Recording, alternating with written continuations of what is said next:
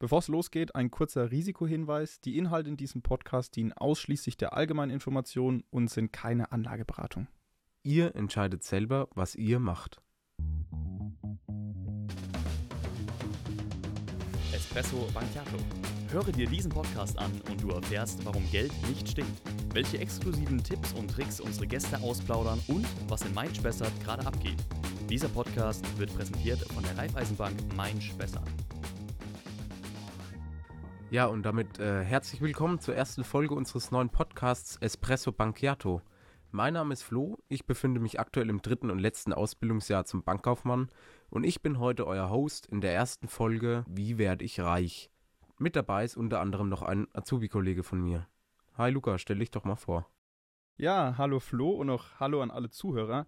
Mein Name ist Luca und genau wie du Flo bin ich jetzt im letzten Jahr meiner Ausbildung bei der Raiffeisenbank Main Spessart. Mit dabei haben wir heute aber auch noch einen Special Guest. Verrat den Zuhörern doch mal, wer du bist. Ja, hi, mein Name ist Steffen. Ich bin nicht mehr in der Ausbildung. Ich habe meine Ausbildung äh, bei der Raiffeisenbank vor zehn Jahren beendet, habe danach noch einen äh, Fachwirt Betriebswirt über die Frankfurt School absolviert und bin mittlerweile seit zehn Jahren im äh, Beratungsgeschäft tätig. Dann Steffen, danke erstmal, dass du äh, dir Zeit genommen hast. Danke, dass du da bist. Äh, bevor wir jetzt allerdings so tief ins Thema reinstatten, äh, die wichtigste Frage zuerst. Welchen Kaffee hast du dir vorhin rausgesucht? So wie immer, äh, Kaffee schwarz mit einem Schuss Milch. Ja, also ich bin ja tatsächlich eher immer so der Espresso-Typ, geht schnell und äh, gibt einen guten Kick. Also das ist so meine Spezialität. Ja, ich habe mir den Latte Macchiato rausgesucht, habe mir dabei auch ordentlich die Zunge verbrannt gerade eben. Also wenn ich jetzt mal kurz äh, einen Haker habe, dann wisst ihr, dass die Zunge nicht gut funktioniert um jetzt mal ins Thema direkt einzusteigen, äh, im Vorfeld haben wir uns natürlich zusammengesetzt äh, und haben mal so im Internet geschaut, was ist denn so im Internet, was kursiert rum zum Thema Reichtum. Und dabei ist uns ein Clip besonders aufgefallen. Der Luca hat den Clip da, spielen wir ab. Ich knall Geld raus ohne Ende, weil ich keine Angst habe, Neues zu verdienen. Weil ich weiß, wie es geht. Und wenn sich die Wirtschaft ändert, die Sachlage ändert, dann bin ich schlau genug, eine neue Möglichkeit zu finden, Geld zu verdienen. ja, Steffen, ich sehe schon, du lachst. Wir haben uns den rausgesucht, weil genau solche Videos bekomme ich auf Social Media vorgeschlagen und ich sehe die jeden Tag. Ich weiß nicht, wie es bei dir ist, Luca. Ja, also bei mir nicht anders. Ich glaube, äh, viele Jugendliche sehen im Internet eben solche Clips, äh, wo schön dargestellt wird, wie schnell man denn reich wird und wie schön das ist, wenn man reich ist. Jetzt haben der Flo und ich ja durch unsere Ausbildung ein bisschen äh, ja, Grundbildung, was das Finanzielle angeht und wissen natürlich, dass es nicht immer so einfach geht und dass da noch viel mehr dazu gehört. Ich glaube, viele können einfach nicht auf diese ähm, Grundbildung zurückgreifen und deshalb, Steffen, würde ich dich jetzt mal gern fragen, was hältst du davon und vor allem, ähm, wie definierst du den Reichtum?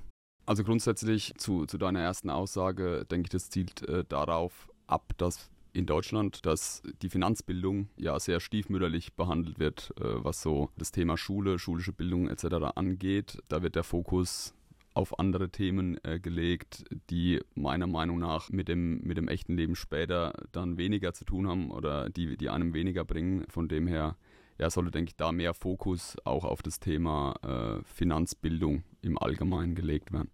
Wie definiere ich Reichtum?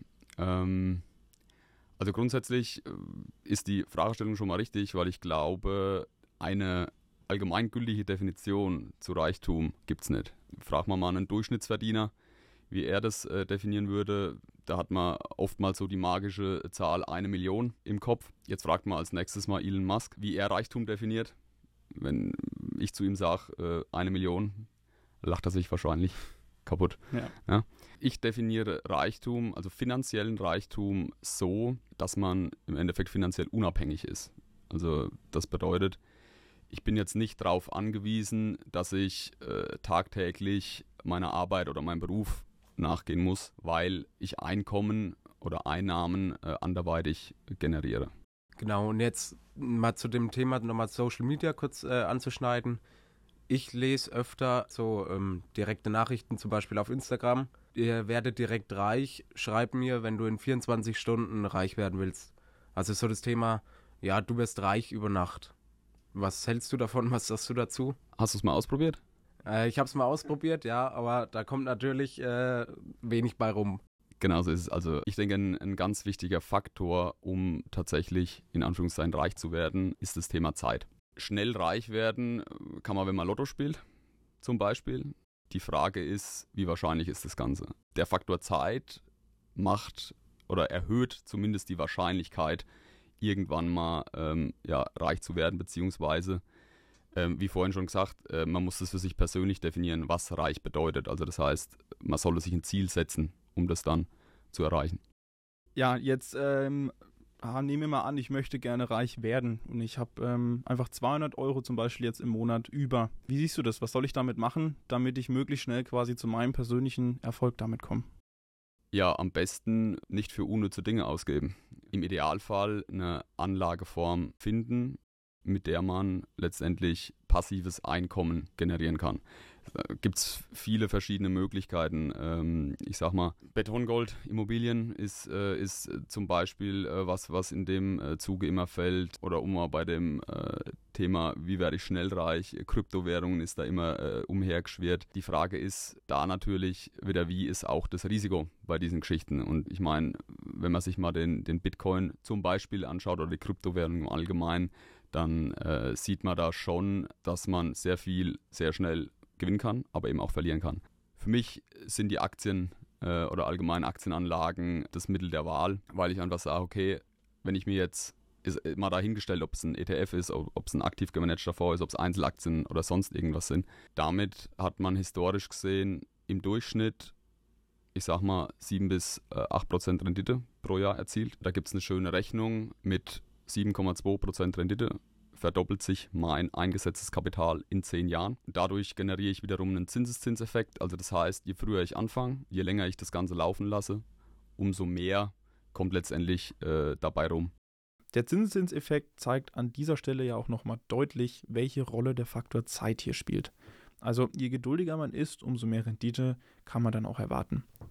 Perfekt nutzen kann man das natürlich in Fonds. Fonds sind im Endeffekt Töpfe, in denen viele verschiedene Aktien, Anleihen, Edelmetalle oder auch Immobilien, also insgesamt Vermögenswerte reingeschmissen werden und von diesem Topf kann man dann einen kleinen Anteil kaufen. So muss man sich gar nicht erst überlegen, welche Aktien man kaufen sollte und ob man sich diese überhaupt gerade leisten kann. Gemanagt wird das nämlich von einem echten Experten, dem sogenannten Fondsmanager. Es ist also die bequeme Art, in Vermögenswerte zu investieren. Im Rahmen der Diversifikation ist natürlich auch wichtig, an andere Anlagemöglichkeiten zu denken. Zum Beispiel dem Bausparer. Beim Bausparen kann man von staatlichen Prämien, einer Zinssicherung für ein mögliches späteres Darlehen sowie von einem Guthabenszins, das heißt von der Verzinsung von eingespartem Guthaben profitieren.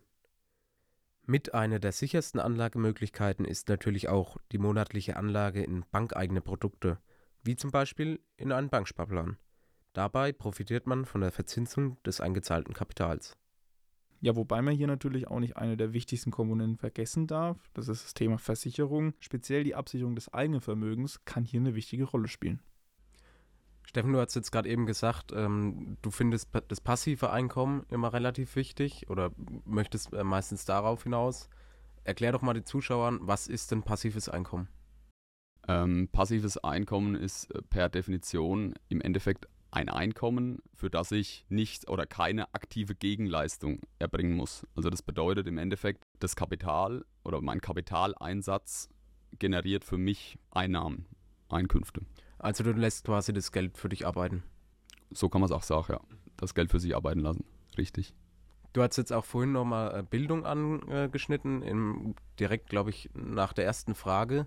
Wie wichtig ist denn das Thema Bildung ähm, im Bezug auf, wie werde ich reich? Wie kann ich mich bilden und, und auch wo kann ich mich denn bilden? Gut, also ich sag mal, der Großteil der Bevölkerung ist ja mal Arbeitnehmer. Also das heißt, im, im ersten Schritt ist es sicherlich kein Fehler, in die eigene Bildung zu investieren, um das aktive Einkommen erstmal entsprechend ja, zu generieren um mir daraus dann später passives Einkommen aufzubauen. Muss ich jetzt, um irgendwo zu investieren, ähm, muss ich da jetzt schon Experte sein, um mich sicher zu fühlen? Gewisse Grundkenntnisse in der Materie sind mit Sicherheit kein Fehler. Warum? naja, jetzt äh, springen wir mal drei Jahre zurück. Du kommst in die Bank, sagst, hey, ich will, ich will ein Depot, ich möchte es selber anlegen. Das Geld kaufst dir Aktien. Ein Monat später, nachdem Corona kam, waren so die weltweiten äh, Aktienmärkte im Durchschnitt, je von Unternehmen zu Unternehmen ein bisschen unterschiedlich, aber irgendwo zwischen 30 und 40 Prozent im Minus. Das bedeutet, beispielhaft, du hast 10.000 Euro angelegt, ein Monat später hast du nur noch 7.000. Das Ganze muss man ja, mental verkraften können. Ne? Ähm, und da kommt dann äh, eben wieder der, der, der, Faktor Zeit zum Beispiel ins, äh, ins Spiel.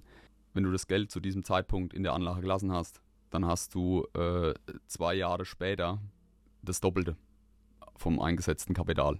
Aber deswegen ist es eben auch wichtig, dass man ähm, ja, Grundkenntnisse hat, sich mit, äh, mit diesen Schwankungen, die es da definitiv äh, gibt, dass man sich damit auseinandersetzt und auch äh, das Ganze ja, akzeptieren kann für sich selbst.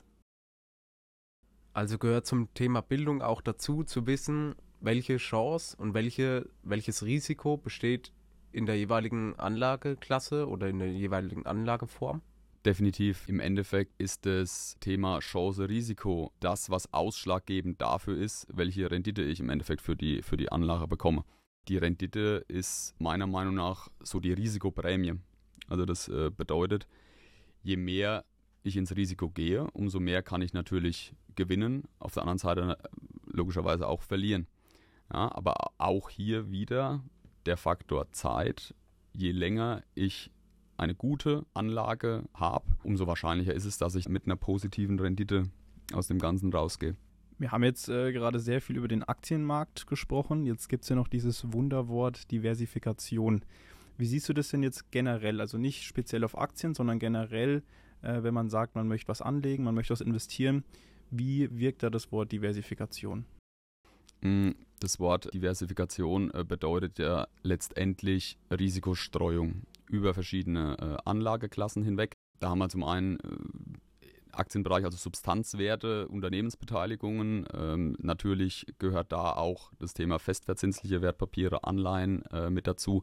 Immobilien ist ein wichtiger Punkt. Edelmetalle, in Anführungszeichen typische Krisenwährung. Also das heißt, wenn es auf der Welt lichterloh brennt, wird man sehen, wenn man den Goldpreis beobachtet, äh, dass der eher nach oben geht, weil einfach die Angst in der Bevölkerung äh, da mehr wird, also Krisenwährung an, an sich. Und natürlich ähm, sollte man auch immer was in der Liquidität haben, also in dem freien, flüssigen Vermögen für etwaige kurzfristige äh, Anschaffungen ähm, eine, eine Reserve einfach. Da spricht man ja immer so von zwei bis drei Monatsgehältern. Im Notfall kann man dann eben bei unerwarteten Anschaffungs- oder auch Reparaturkosten auf das Geld zurückgreifen. Auch das ist wieder von Mensch zu Mensch unterschiedlich. Jeder fühlt sich da mit seinem eigenen Puffer wohl. So Thema Chance und Risiko spricht sich ja auch so ein bisschen mit der Sicherheit ähm, gegeneinander aus. Wie ist es für Anleger, die jetzt vielleicht weniger auf die Rendite achten, sondern mehr auf die Sicherheit? Ja, also da gibt es ja ähm, so dieses magische Dreieck, ähm, eben das Thema äh, Sicherheit, Rendite und äh, Verfügbarkeit. Wenn ich mich natürlich als Anleger dafür entscheide, dass mir das Thema Sicherheit am wichtigsten ist, mache ich natürlich ganz klar Einbußen bei dem Thema äh, Rendite. Ist aber, wie gesagt, auch kein Fehler. Da gibt es kein richtig oder falsch, weil jeder Mensch anders ist.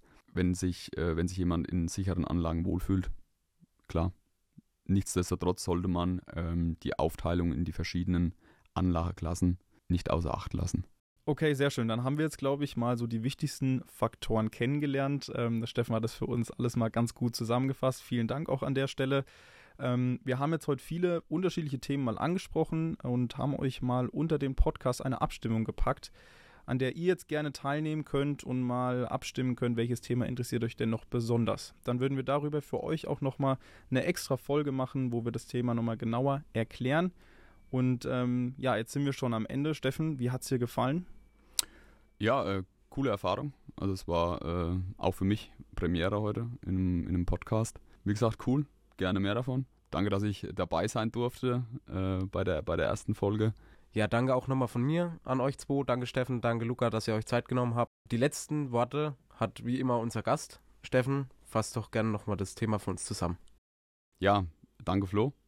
Ähm, die letzten oder meine letzten Worte äh, zu der Folge, wie werde ich reich? Reich äh, liegt zum einen immer im, im Auge des Betrachters, äh, ist, ist ein, ein individuelles Ziel. Man braucht Zeit, Geduld und einen kühlen Kopf. Und so sollte man auf Sicht, denke ich, ganz gute, ganz gute Chancen haben. Dann vielen Dank fürs Zuhören, aktiviert die Glocke und schaltet in der nächsten Folge von Espresso Banchiato gerne wieder ein. Das war Espresso Banchiato, der Podcast der Raiffeisenbank Main-Spessart. Lasst uns ein Abo da und folgt uns auf Social Media.